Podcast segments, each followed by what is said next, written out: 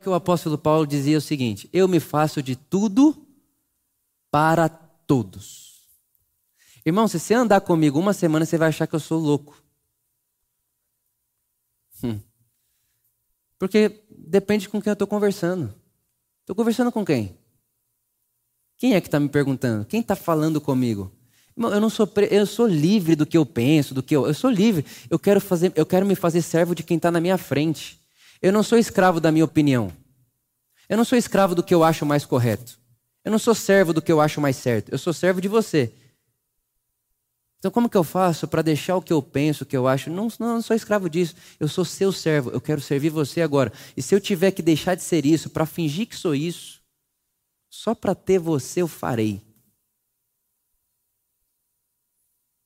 Me faço de tudo para todos, a fim de manter a porta aberta para ganhar alguns ao Evangelho. Esse é o conselho de Paulo.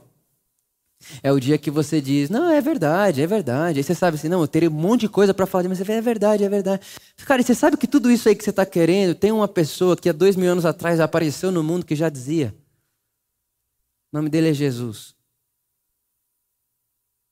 Eu estava esses dias atrás conversando com umas, umas meninas assim, meninas, né, mulheres, elas estavam falando de todo esse negócio da mulher e não sei o que, e tal, e tal, e tal. E, e, aí já entra junto no assunto do racismo e tal, e tal, e tal, e tal. E tudo vai levando para ideologia X, aí uma começa a brigar com a outra.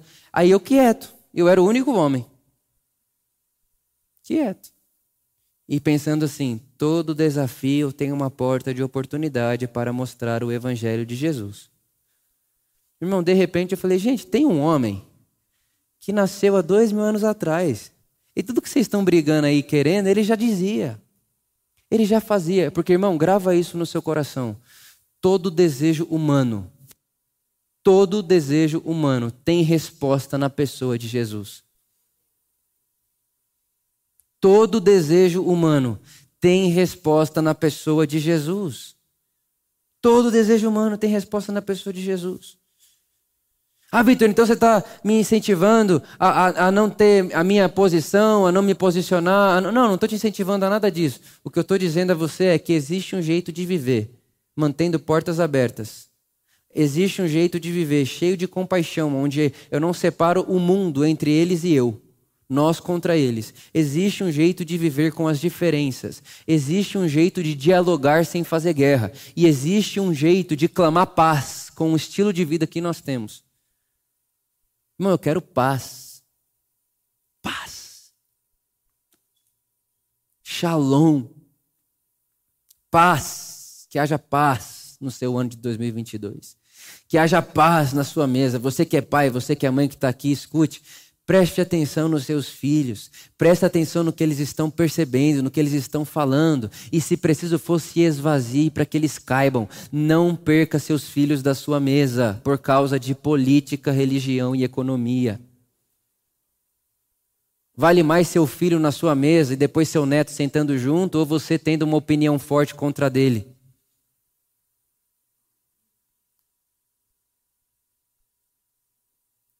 É muito, é muito simples, para não dizer óbvio. A tentação é forte. Como é que pode as, as nossas conversas e as nossas discussões, inconscientemente, a gente está preferindo a nossa opinião do que o outro? Calma. Pode ficar em paz. Você não é o Messias. Você não é o Salvador do mundo. Você não é o salvador da pátria, calma. O evangelho não é, guarde isso, de tudo que eu estou dizendo, guarde isso. O evangelho não é um Deus que vem para o mundo sentar num trono para governar do trono. O evangelho não é sobre um Deus que se esvazia de Deus para sentar no trono do Império Romano. O evangelho é sobre um Deus que se esvazia de Deus, toma forma humana e vem servir. Deus se tornou rei no mundo servindo na vida, acolhendo o próximo, acolhendo o publicano, acolhendo o pecador, acolhendo o fariseu, acolhendo mulheres. Na época, meu Deus do céu, era revolução. Meu desejo para você, para mim, para que para esse ano de 2022 é que haja paz. Que haja paz na sua casa. Que haja paz nas suas relações de amizade. E que você seja um reconciliador. Que você seja um ponto de reconciliação.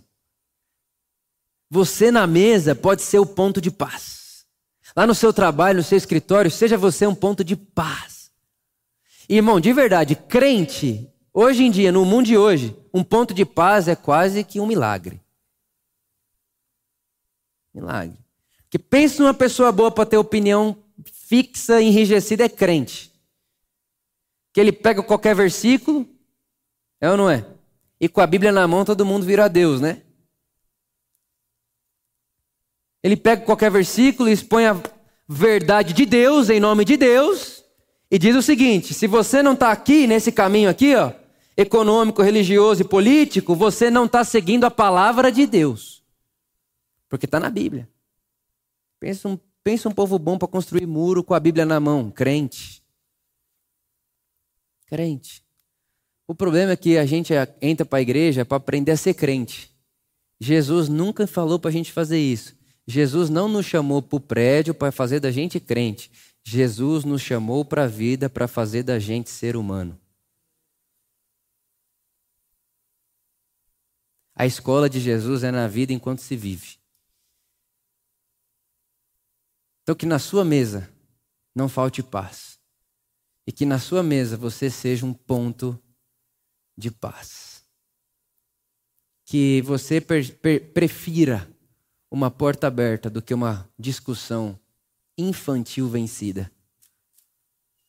Que você e eu prefiramos fazer de bobo, mas acolher, abraçar, estar tá perto. Não perder a porta aberta, não perder o contato, não perder a humanidade. Não perder a proximidade.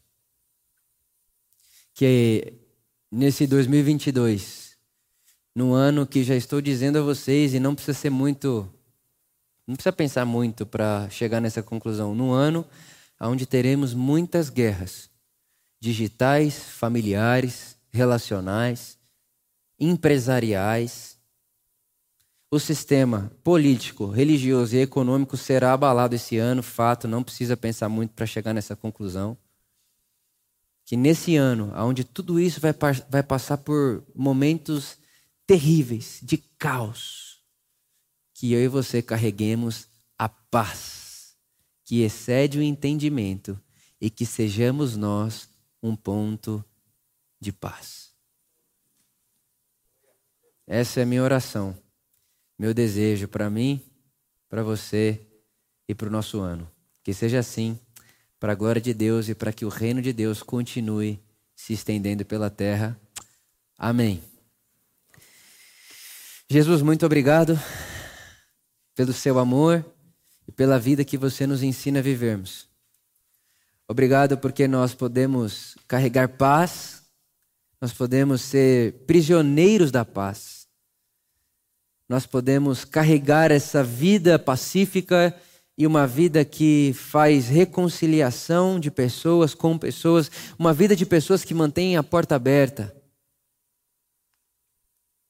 Jesus, nós queremos e precisamos de sabedoria.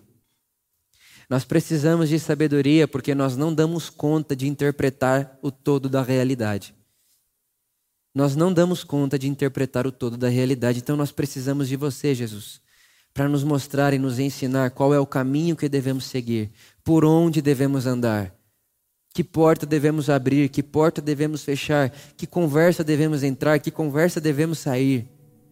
Jesus, que não nos falte sabedoria, discernimento, iluminação do nosso, da, da nossa percepção.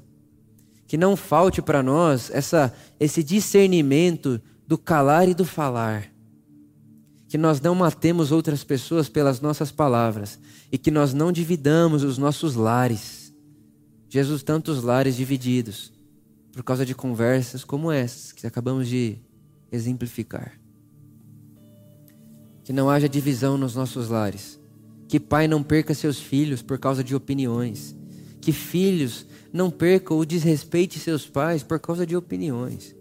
Que haja paz paz na alma, paz nos lares, paz nas relações, paz nos escritórios, paz nas empresas, paz, para que no meio de um ambiente pacífico o seu evangelho apareça e fermente toda essa massa. Oramos assim, te agradecendo por termos essa consciência e por de alguma forma acreditarmos que essa seja a melhor forma de vivermos, de nos posicionarmos no mundo e com o mundo à nossa volta. Oramos assim, Espírito Santo, certos de que você é a única pessoa que pode nos empurrar, nos soprar a essa sabedoria e a esse discernimento. Para que seja assim. Te agradecemos. Amém.